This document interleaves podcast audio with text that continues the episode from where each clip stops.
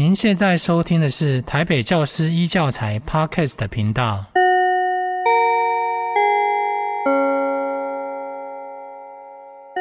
其实我在补习班也混了好多年。啊，有一次我就记得说，哎，我我都已经把那个梗哈、哦、都已经想好了，不知道是学生当天心情不好还是怎么样，完全不照我这个。预先好的脚本这样走，我当场就在台上就接不下去了。为什么？诶，跟我预先想的，在这里学生应该开始笑了哦。然后学生笑了以后，我就会开始讲接着第二个笑话这样子。就就愣住吗？在台上愣住？就完全不照我的脚本这样走下去了啊！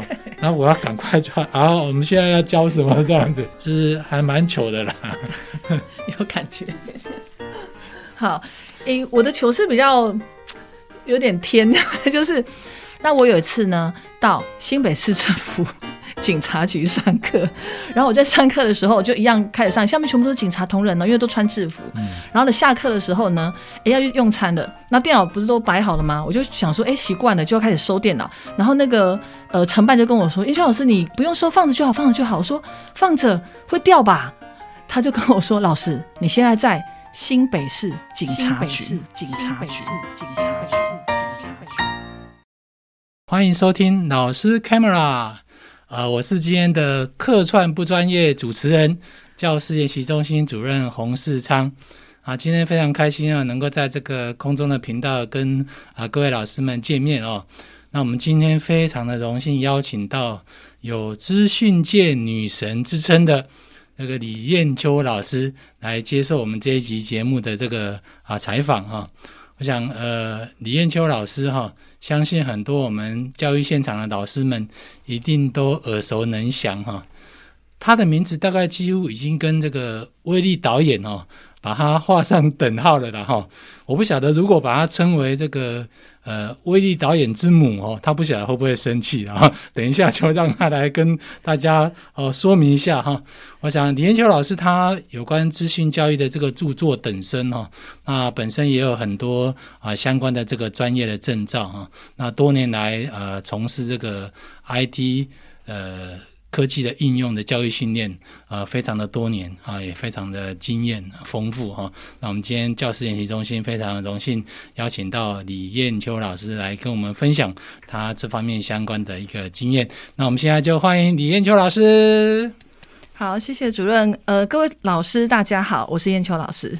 老师就这样子简单的自我介绍吗？还是要让我们更多了解你一下？呃、因，为因为在 YouTube 里面，我的开场都是这样。哦，是是是是，对对对。好，老师，你知道你有资讯女神之称吗？呃，是，其实这是我，呃，这个这个名词啊，其实它有一点缘由。对对对，就是我们一开始的时候，因为大家开始很多老师看到我，很多都是在 YouTube 上面嘛，所以呢，大家可能就是会呃，有些去其他地方上课的时候，有些学校就会说，好，那我们今天呢，讲师呢邀请到非常知名的网红，然后我就会跟老师说，老师我不要当网红，因为我觉得网红的 level 不太一样，嗯、所以我都会逼学生都要叫我女神，所以现在大家都叫我女神，然后就这样传出去了，是是是。所以就是现在变成你网络上的这个外号就叫做资讯女神就对了。呃，还还还可以啦，对 对。好，那我想我开头我就直接问你一个问题好了。是是。呃，当初是有什么样的因缘际会哈，让你呃走上这个资讯科技应用教育这一条呃路上面，是有呃特殊的一个经历能够跟大家各位老师们分享吗？好。呃，这个其实就跟每个老师您到某一个领域的的状况都差不多啦。其实我也是因为我先前念书的时候念资讯管理嘛，所以我就会开始跟资讯类型有相关。嗯、那因为呃我的领域部分，其实在学校练习的就是学习的东西都会是偏向管理类的，所以一开始工作的时候，我也大概接触了一两年的跟管理类型有相关的工作，但就会觉得好像不是那么的适合自己。对，然后后来因为呃，我们学校老师啊，他们在外面有一起开补习班，嗯、所以呢就会缺老师，然后就来学校，就是找我们班上，例如说前面几个成绩还不错的，然后或许口语表达能力也都还不错的，然后就到补习班去兼差。从那个时候开始我，我因为我是念夜间部了，所以我就是白天到公司当行政助理，然后晚上就去补习班，六日也去补习班，然后到补习班教电脑后，我发现。我的薪水会慢慢的超越平日的那个固定的工作，嗯，对，因为我们是算这个配的嘛，所以后来我就觉得，嗯，我好像蛮适合这一行的，我就跨过去。然后跨过去之后呢，就是嗯，开始那个时机点刚好就是资讯教育开始的时候，所以我到补习班之后呢，竟然有家长。因为我是教小朋友电脑，哦、所以家长小朋友教开始，对对，就是幼儿那种呃国小啊、幼稚园那种电脑开始。然后那时候国小都还没有资讯教育，所以呢，呃，我那个时候补习班是开在吴兴国小的对面，嗯，所以吴兴国小的家长会就因为小朋友有上过我的课，就来找我说，请我进学校去教三年级、四年级的电脑。对，所以那个时候都还没有这一块的兴起，然后他们刚好有建置了一呃一间电脑教室，就是连老师都还没有开始哦，嗯、我就进去教了，然后开始就一直到现在的资讯教育的路，所以是从那个时间点开始的。嗯、那你是从以前自己念书的时候就对电脑啊资讯的应用非常有兴趣，还是后来呃特别去学习呃加强这方面的这个职能这样子？呃，我觉得呃，应该这么说，我的我这样的一个工作形态啊，跟学校专任老师可能比较不一样。我这个工作形态，它一定要有兴趣支撑。嗯，热情支撑，我觉得蛮重要的。所以其实我在我本身个性啦，就很喜欢玩软体。所以以前早期不是那种小工具好多吗？嗯，我真的很无聊，我可以每一个软体都给他玩过一次，嗯、然后玩完之后再把它移掉之类的。所以那是我的兴趣。那我觉得在一开始摸索资讯教育的时候，其实不像现在，大家就有那么多的资源可以共享，软体也都写的差不多了。以前那个时候其实是蛮贫乏的。嗯、那变成我们在教学端的时候，如果我像我要去学校教，我要教什么？对，那没有人教我，然后也没有人跟我说有什么东西可以教，嗯、所以我就只好自己摸索，自己玩看看，又有些什么软体很好玩的，或者是说像一些资基本的资讯素养、电脑的入门的一些小工具，嗯、那我就刚好在那个时间点可以教给学生，然后看学生的反应怎么样后，我再把那个课程拿拉回来到补习班去开课，所以等于是学校的部分的那些学生有让我去试看看，说不同的软体在呈现上面他们的喜欢的程度跟给我的回馈，所以就是这样一路一路的下来后，然后一直不断的新工具一直出来。我觉得软体界蛮好的地方就是它每天每常常会有新东西，它不会停。所以变成说，你如果要呃玩这一块，或是你要踏入这一块，你就要有那个兴趣去支撑它。是是，对我印象最深刻就是我。呃，怀孕生小孩的时候，嗯，因为我以前念书的时候，我当我决定要走资讯这一条的时候，我们我那时候是经济老师，他有跟我讲过一句话，他跟我说，他本来叫我去当教官，他说我很适合当教官，就是我高高的嘛，然后。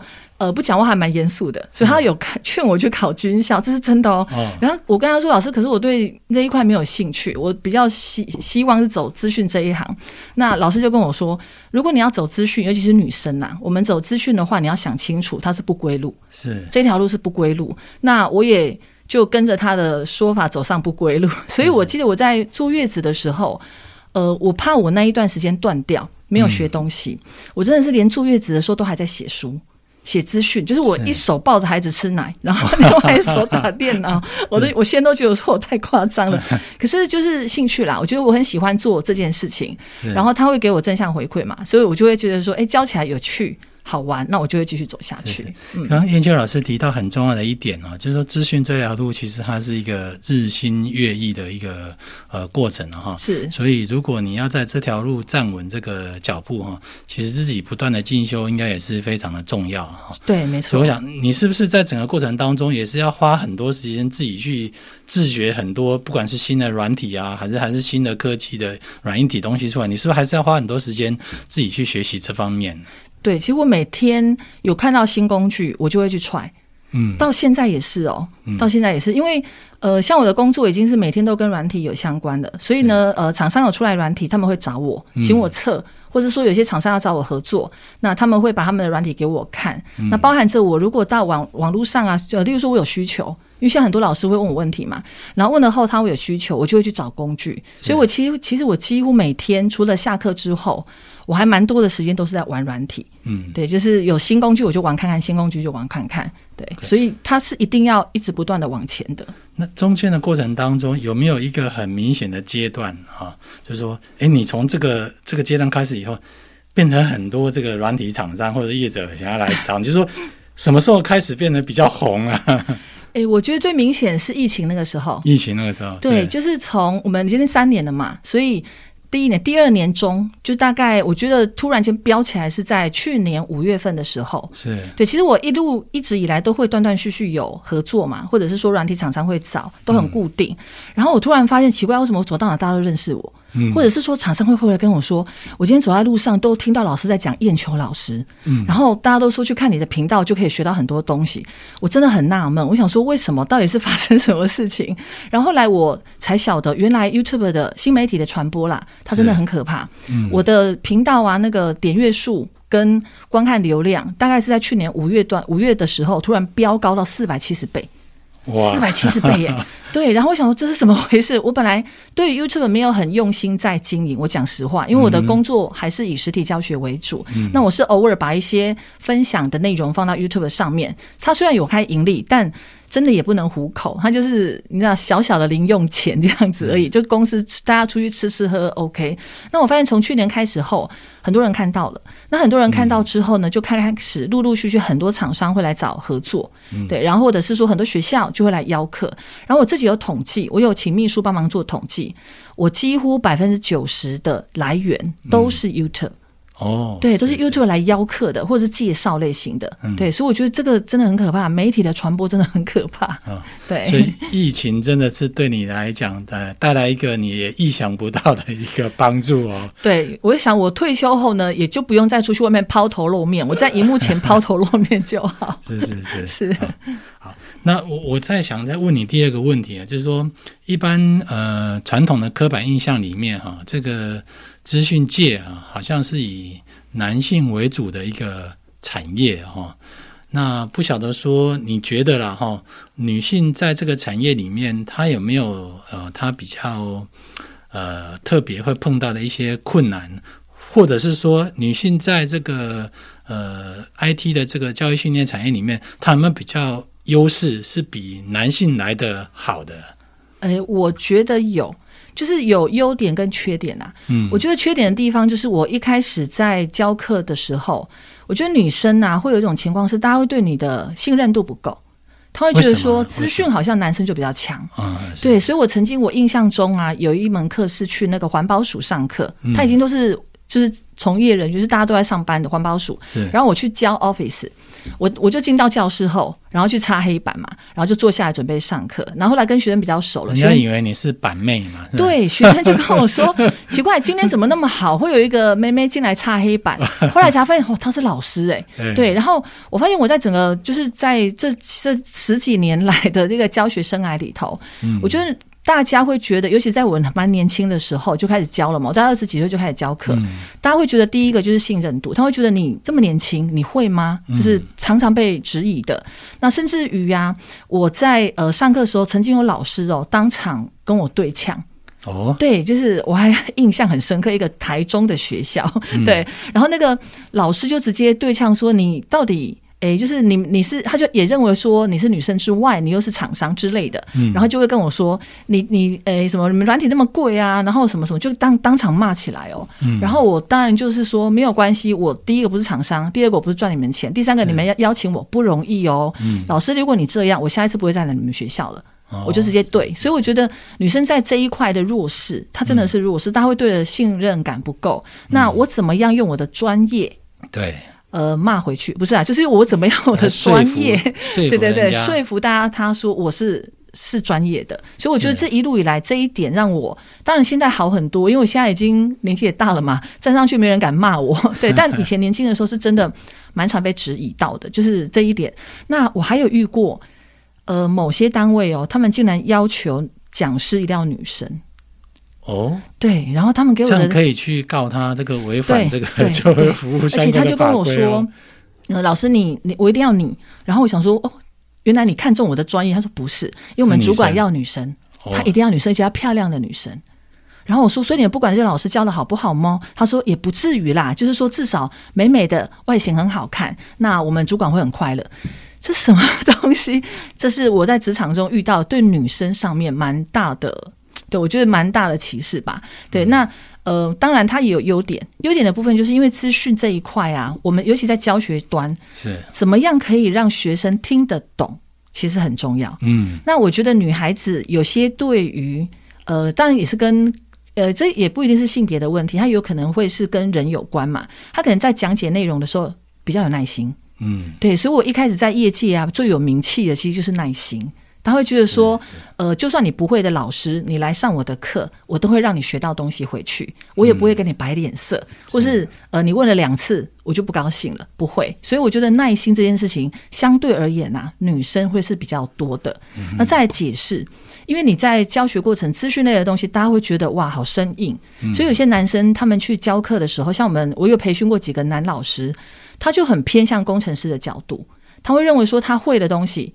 就这样啊，按按按就好啦。嗯、这这有难吗？为什么你们听不懂？嗯、对，但是我发现有些女孩子她比较会解释，她比较会去用同理心的方式去看待这件事。在多数上面来讲，嗯、女孩子女老师比较会做到这件事情，耐心上会比较好。对，所以我觉得是她的优点。这方面我有呃相关的经验跟感受啊。就是刚刚燕秋老师讲出一个很重要的一个点啊，有些人他也许这个呃专业啊、城市啊很强，是，可是他没有办法。让人家听得懂他要表达的东西，对他讲，尤其有一些男性的工程师啊，是他好像就会认为说，就这么简单，你怎么会听不懂呢？哦，所以有时候一般人会觉得说，跟这个资讯人员沟通上会会有一点点困难呐、啊。没错，因为我自己本身以前也担任过一个呃图书馆的资讯部门的一个主管，我就很明显的感受说，哎。我的一个同仁，他真的能力很强，你要他写什么程式，他很快的时间就可以帮你写好。可是要他去跟人家解释说，诶，为什么是这样子的，他就觉得他很很没有耐心。对，啊，所以我觉得他，你刚刚讲出一个很重要一点哈，就是说女性的优势可能在这边，她有很大的耐心，能够呃用呃受众。啊，你的学生听得懂的语言跟方式啊，来把这个技术啊，或者是软体的操作，把它传授下去啊。我想这个真的是非常重要的一个点啊。我想这应该也是女性在这个产业里面她占的一个优势嘛，哈。对，没错，是是是。那呃，我想啊，你从一开始是专业的一个呃 IT 的一个讲师啊，后来逐步的发展成这个呃社群。这个频道的这个主持人，他甚至自己后来也创立了这个专门的公司，担任那个呃执行长的工作啊，等于说是呃越来越忙哈，而且这个可能是有点开启了这个斜杠的这个呃角色哈，因为我从从你的相关的经历啊，以及目前所担任的工作，其实看得出来。你是一个很典型的这个斜杠生活的这个代表人物了哈，那是不是可以跟我们老师分享一下，说你怎么样兼顾到呃不同的一个角色啊？好，诶，这个其实也是就是不小心的啦，很多事情都是不小心的。是，但是我发现有几个点，就是他会呃，如果你想要走这一条路的话，呃，首先呃，第一个斜杠这件事情啊。不管你做什么事情，它一定会有一个固定的基础。嗯、我所谓的基础，就是其实我不管是呃经营公司，或者是我到外面当讲师，那我到学校兼任，或是我出书等等的这一块，其实我所有的那个本就是资讯教育。是。对，所以我觉得老师们每个人都一定有自己的专业，那你自己的那个专业的点，你要先拿捏好，嗯、先有那个专业点之后，从这个专业的点再去挖不同的路，不同的，我们就把它当成它就是不同的行销管道，是。对，但它是都还是跟资讯教育有关。嗯、那呃，这些其实都是我慢慢的累积到一定的程度的时候，才又延伸出来的一个分支。嗯、也就是说，当我们想要走斜杠这件事情的时候呢，第一个打底很重要嘛。嗯、所以呢，我的底就是，例如说，我可能教课，就是我的底。那我的底已经发展的两三年了，我觉得稳定度够了，我就会开始去观察说，我的工作上一定会有淡季跟旺季。像也像我们这种讲师类的，淡季都在过年那个时候。嗯，还有十二月底一月那个时间点，因为学校都放假了，对，对，然后我们大部分那个时候都已经都结案差不多了，那个时间是空的，所以我就呃当初要跨足出书的时候，我就在那个时间点，因为那个时间大概会让我可以很专心的做一件事情的时候，嗯、我就把那个时间定为写书时间，所以我出书时间大概就是在年初的那个时间点。那等到我出了几本书之后，诶，我大概知道这个市场的逻辑。脉动之后，嗯，那我就会再开始往另外一个分支来走。所以其实我大家都会自己有规划，说当我现在手上的基本功是稳的、扎实了，我才会再往下一个斜去跨下去。我觉得这个很重要，因为很多的不管是年轻人或老师。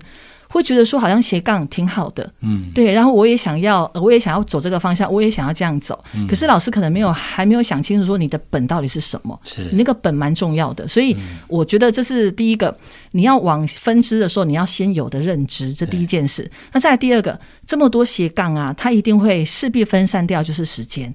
嗯，时间管理真的很重要。你要懂得你怎么样去在有限的时间内把这件事情做好，所以如何提高你自己的专注度，然后你在做这件事情的时候如何有效率，不要浪费时间。我也觉得那是你每一个人都要懂得如何去呃在自己的工作上面呃那个 workflow 要把它做出来。是对，像我自己虽然。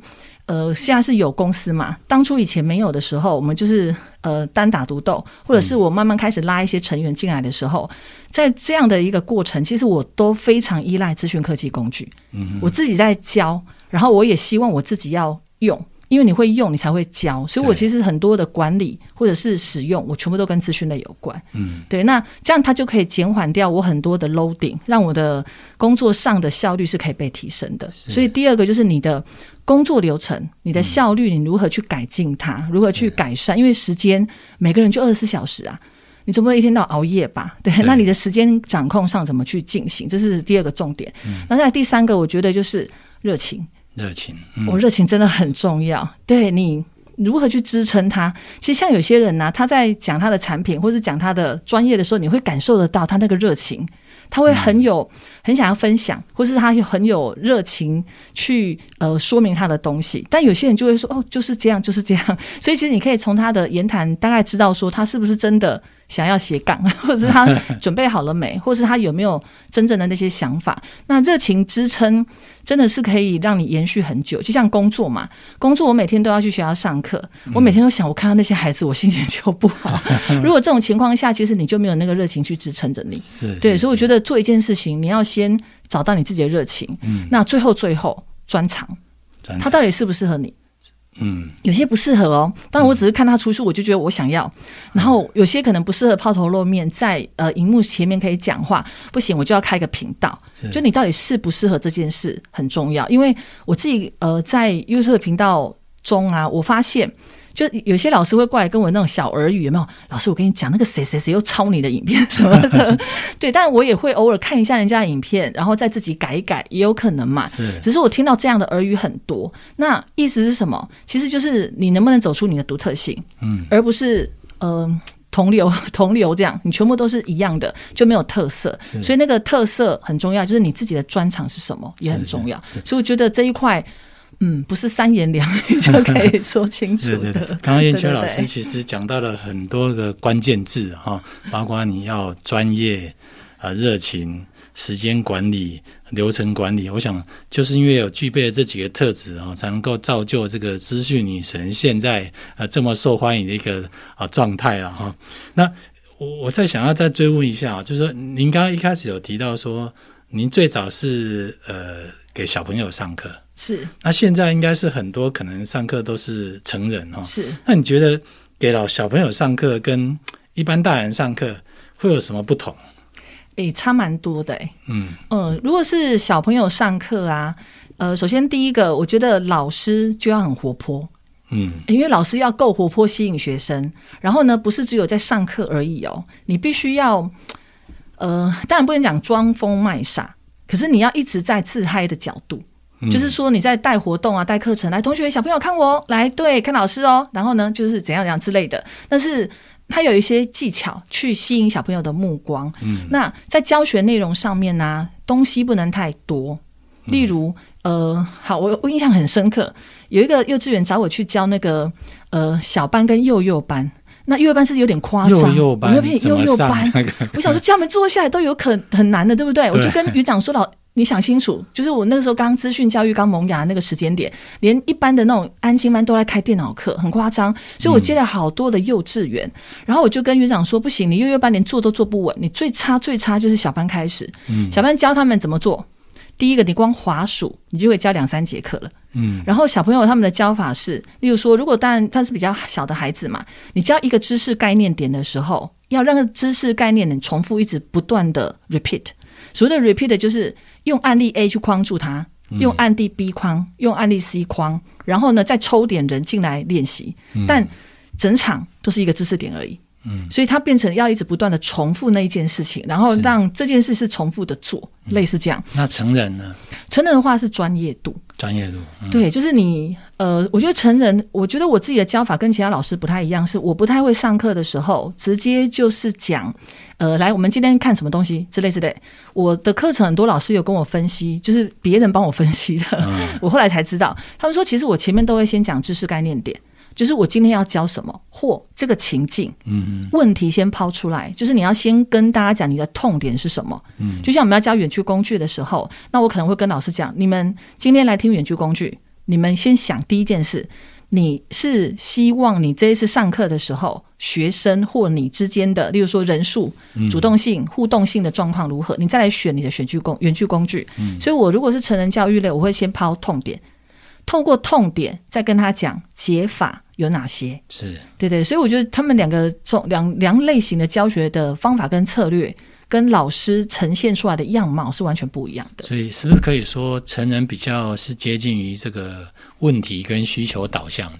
对，他们他们花钱来上这个课，对，嗯，他们的期待应该就是说，要从老师这边真的要带一些实用的东西回去了。没错，带实用这件事啊，我也很有深深的感受。呃，因为每个老师资讯能力真的不一样，虽然他都是博士，嗯、可是他可能念的专业不一样嘛。嗯、我很有深，我我每次在教我们下面的老师的时候，我都跟老师们讲：第一个，你课程大纲规划那么多，你不一定上得完。嗯、那你实际到现场上课的时候，有时候遇到老师他们的呃学习状态啦，或者是说电脑的因素，你可能没有办法上完，没有关系。嗯。但我希望你们的是讲清楚，比赶还要好。把这件事情讲清楚，嗯、然后我很有印象深刻，就是有一次我到某一个学校上课，然后那个学校的前一场是我们另外一个讲师去的，然后那个讲师都被我洗脑说要讲清楚，至少老师有带一两个东西回去，就是算赚到，这个课就是有目的了，他算圆满。然后呢，就有一里面就有一个老师是上一场上过课的老师，他就跟我分享说：“一修老师，你们家那个老师很好呢，我有学到东西回去，我好高兴哦。”我就问老师说：“老师，你学到什么？”他说：“老师，我学到图片裁切，他是叫 PowerPoint，、嗯、然后他们是护理类型的老师，老师资讯能力比较没有那么强，嗯、所以他们觉得哇，一张图片进来可以裁到他要的那个器官呐、啊，或是仪器的位置，他觉得好赞。我就问老师说：对啊，你没有感受到有学到东西，对不对？嗯、那老师，你还有学到什么吗？他说：不，这样就够了。我那三小时坐在那，我学到这个就是我要的，我就够了。然后我就回去，我们家老师说：你是是给老师吃什么迷药啊？老师整场都在夸奖你，他就跟我说：诶，映修，你知道吗？我那场课只讲了两个功能，嗯，就拖了三小时，因为老师每个人程度都不好，然后我还很担心说回来会被你骂。因为他们回来都要跟我交代一下，说他今天上课状况怎么样。他列出去的课程大纲很多，他大概就只上了十分之一，他就很担心会被客诉，所以他有先回来跟我讲一声，就是呃可能状况不是很好之类。没想到老师很高兴。嗯，所以呢，在教学端，尤其是成人，你让他有学到一个工具、两个工具也好，你解决了他的问题，对那这一场活动他就是成功的。是对，这是我一直以来的想法。打中要害，满足他的需求，是比他一针一针见血，两三个小时囫囵吞枣，这样真的是有用多了。对，没错，没错。OK，那我想接下来再请问燕秋老师哈，就是呃，现在我们政府从中央到地方啊。都一直在推所谓的一生一平板，这个是这个政策了哈。你我想请问你站在一个这个资讯教育推广的这个角色上面，你觉得这一件事情应该要怎么样做，会比较是一个更完善的一个政策？这样子是，哎，对我我最近也是为了这个案子在呃做蛮多的课程的设计。嗯，那当然现在这个一生一一生一平板这件事情呢。呃，现在可能是刚开始嘛，对，所以我发现蛮多的情况会是要必一定要必先从老师下手，嗯，因为老师连平板真的都不太会用，这是真的。那我自己在用那么多的资讯科技工具，我个人觉得，呃，平板或者是任何的载具，只要你会用，它就是一个很好的教学利器，嗯，它可以帮助我们在教学上面真的是可以活化，所以我也还蛮。呃，我还蛮觉得这个议题是正向的，就是至少我们先让老师们懂得平板，然后利用这个平板让他上课的时候可以来使用。嗯，但是呢，其实到各校之后，我想很多状况会陆陆续续的出现呐。但呃，不论到时候不管是平板数量，或者说学生的呃适应度等等之类的，我觉得这件事它是。可以走的，而且它是一个不错的政策。嗯、那只是说呢，前面的混乱期它一定会有，因为大家拿到那么多的平板后怎么办？怎么办？他怎么去上课这件事情，我觉得老师端就要头痛了。那再来还要思考是跟学生互动的部分，到底这个板子对你来讲，学生他是可以怎么用？那我知道很多学校是共用型的。因为我们资我们的资金还是没有到那么多嘛，所以没有办法说真的是每个孩子都有一台。但我个人是觉得，如果这个政策可以慢慢的让它好，因为它应该是长期的计划嘛，一个时间点的计划，可以在借由这一次的机会让大家熟悉。其实，在资讯教育这一块，并不是电脑就是为主，行动载具、手机，它其实都有他们自己的相关的应用。只是说我们用不同的载具。那到时到时候 content 的东西是什么？你要怎么去用它？怎么去活化它？嗯、我觉得是每个人以后都必须要学会的技巧。对对对对对。刚燕秋老师讲了一个数位学习里面的一个无上的原则，就是 content is king，对不对？哦、对。内容才是王道嘛。是。我想，呃，我自己是觉得，呃，平板它只是一个工具了哈，真的是内容。啊，才是这个教育所要达成最重要的一个目标了。对啊，对。像我前几天好像有一则新闻，有一个建中学霸哈，他说他所有的这个上课笔记全部都是在这个他的平板上面来完成的。是，哎，啊，这个大概就是从小就养成了这样的一个使用的经验，这样子哈，真的才是有助于他的学习的哈。嗯，好像呃。接下来我想问你一些比较轻松的问题了哈，刚刚都是呃关注在您在这个资讯教育这个专业上面哈，我想你大概一天 很多的时间都花在这个呃推广资讯教育上面了哈。那除了这个时间之外呢，呃还是在接触这些东西吗？还是除了资讯之外，你也有这个呃资讯女神？离线下班以后的生活 大概是怎么样？也跟我们的老师们来做一个分享，好不好？好，应该也会跟一般老师一样啊，还是会有放空啊，然后看韩剧的时候啊，我觉得、哦、你也会追剧哦。我还有，对我有喜欢的欧巴，所以我也会追剧，就跟一般人是一样的。那只是说我可能就是嗯，因为我的工作项目啦，比较没有办法分得很清楚的上下班。啊，嗯，我可能下了课后我还要备课或做什么的，所以其实我没有那么的分界，说我现在一定是下班时间或上班时间，因为有时候你，例如说下班后你没有讲课，你才有多的时间可以静下心来思考。嗯，对，那静下心思考的时候，我可能就把我女儿叫到旁边坐着，请她，她就看，她就做她的事儿，我就在旁边陪着她，然后聊一聊，说你在做什么什么之类的。那像刚刚主任您讲那个。呃，建中学霸用平板这件事有没有？其实我也可以分享。我女儿从小她不碰电脑的，她在国中她是用平板，她都是用平板，我都给她 iPad，然后让她 iPad 做作业啦什么的让她用。她现在 iPad 的威力导演剪得比我还厉害。哇！他所有的影片都是用微用平板做出来的。然后我跟他说：“那你高中后有没有想要买一台电脑？就是用电脑来工作就好。”他说：“不要不要，妈妈我用 iPad 就好。”他可以用 iPad 自己去玩软体，然后自己去剪片。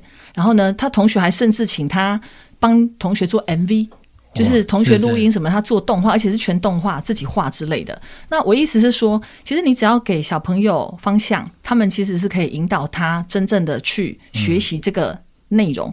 那工具它只是个载具，它有分成我们从里面去学东西，或我们从里面去用东西，所以有分工具型跟知识内容型不一样，就是在 APP 上面嘛。所以我觉得这一块还蛮好的。那平常我工作就是呃偶尔跟小小朋友聊天，下班的时候，然后我就会去问小朋友说，呃，对，就是跟一般大家的情况是差不多的，只是我。可能会再多一点点时间，又花在就是备课上面啊，或是自己玩软体或什么的，对对。所以时间上其实拿捏会跟大家差不多。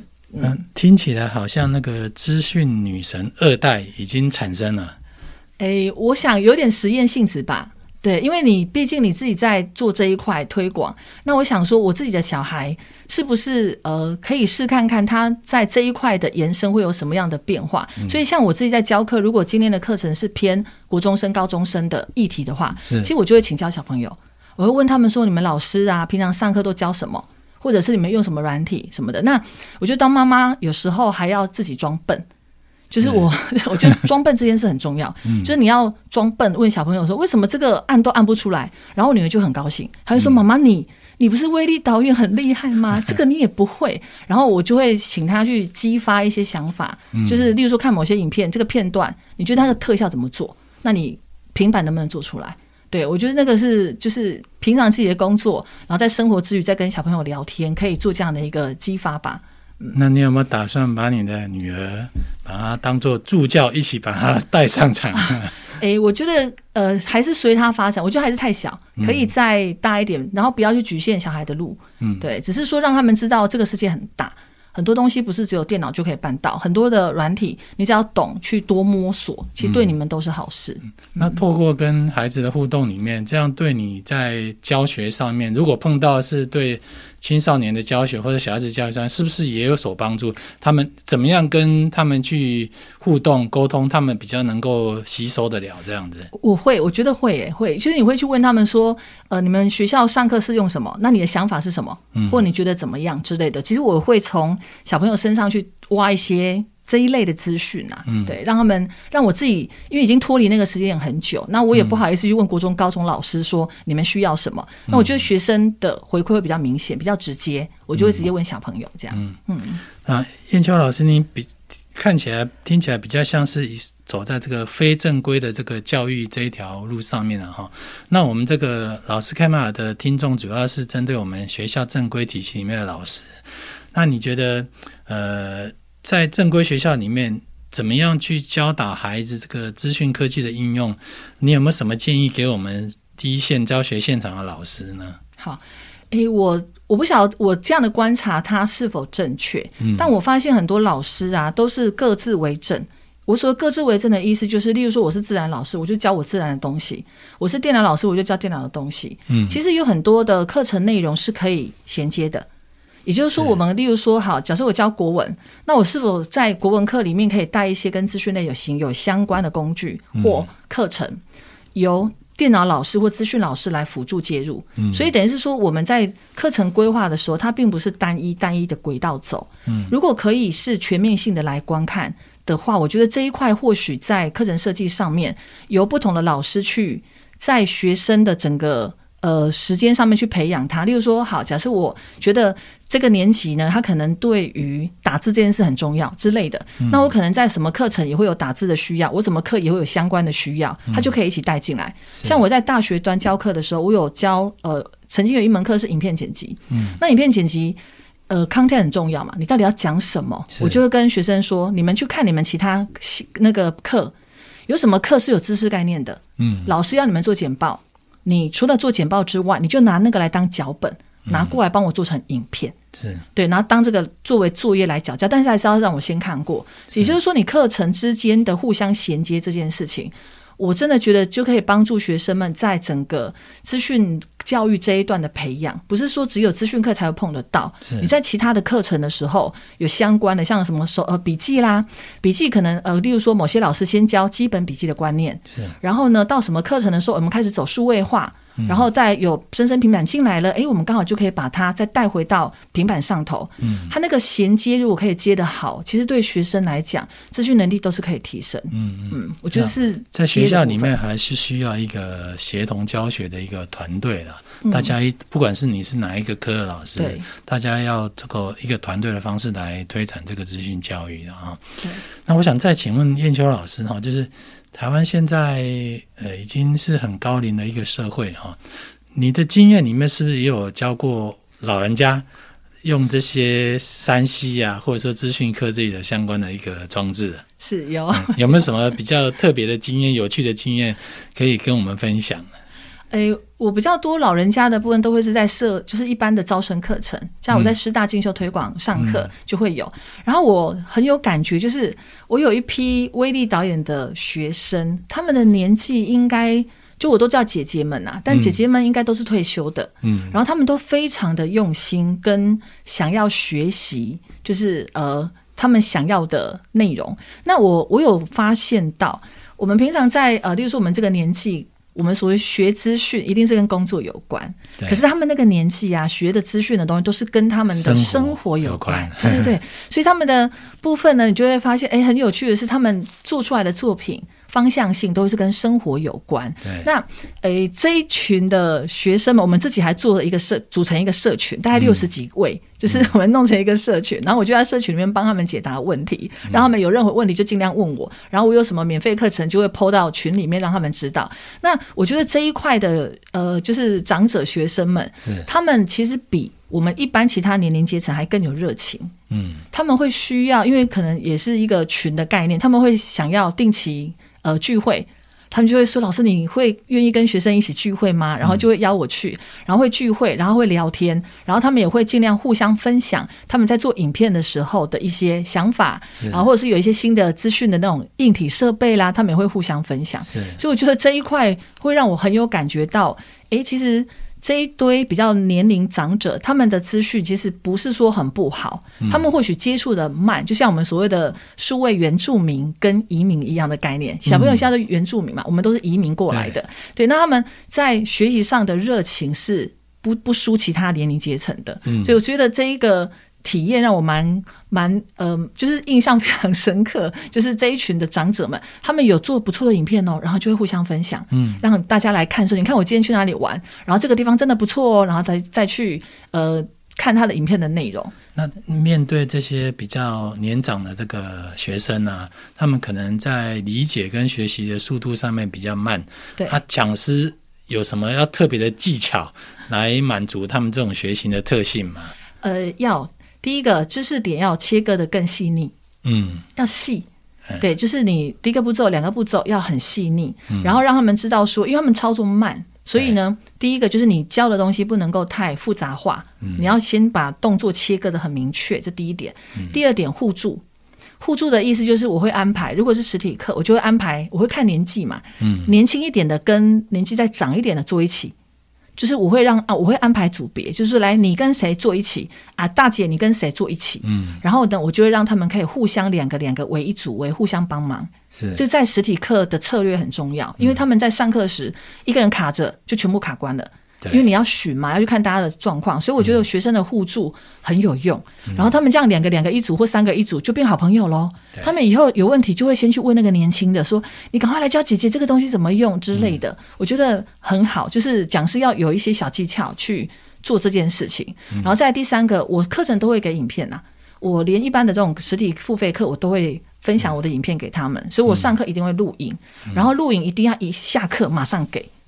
这也是造就我的功力，我可以一下课马上有影片。嗯、对，那也是这些老这些呃，就是呃学生们训练我出来的。嗯、那一下课就有影片，他们会很安心，嗯、他们会觉得说，那我回去后我可以一直不断的重复复习。所以我觉得这个三个策略很重要，在长者的教学上面。对对，我想呃，能够有像燕秋老师这么丰富的不同年龄层学生的一个教学经验，真的也不多了哈。我们一般学校里面的老师大概。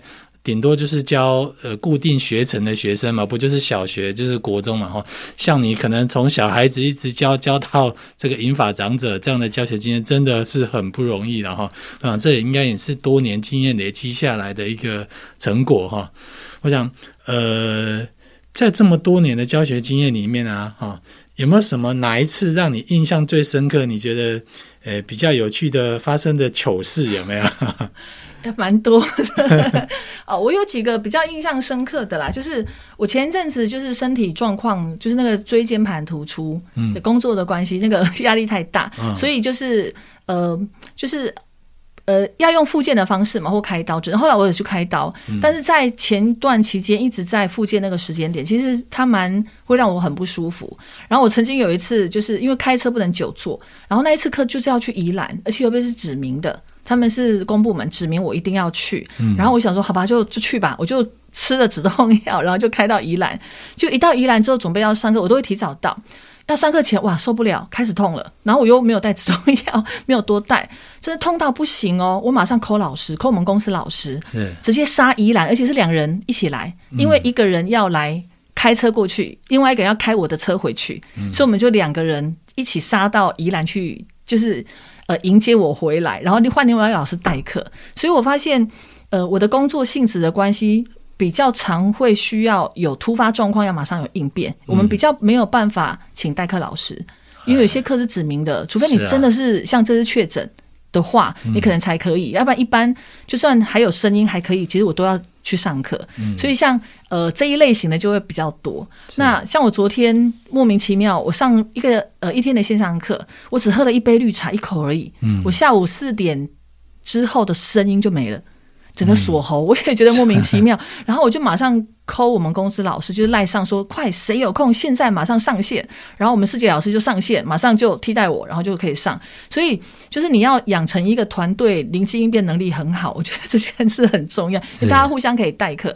那我还有一个印象很深刻是，以前早期因为我蛮早就入到这一行，不像现在那么方便有高铁，对，或者是说你飞机坐着就可以去上课。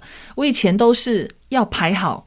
呃，环岛行程是，就是我的工作很特别，我是要排行程的哦。例如说，这两天要去云林，云林这两天要高雄，那我就会说，哎、欸，你们可不可以把时间帮我改一下？我就是可以顺着这样下来，嗯、我就开着车拿着行李，然后就开始环岛去上课。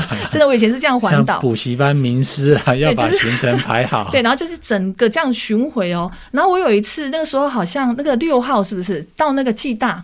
有一个高速公路还没有开通，国道六号，普里普里那。对，然后我不是很懂那里到底多远，然后我就答应了暨大一个老师说好，那我去那边帮你们就教他们数位教材制作。我那一趟哦，真的开了非常的久。嗯，我从台北开到台中后，发现原来下了高速公路之后还要好几个小时才会到暨大。对，然后开到之后我整个都虚脱，还要再上课哦，然后还再开回来哦。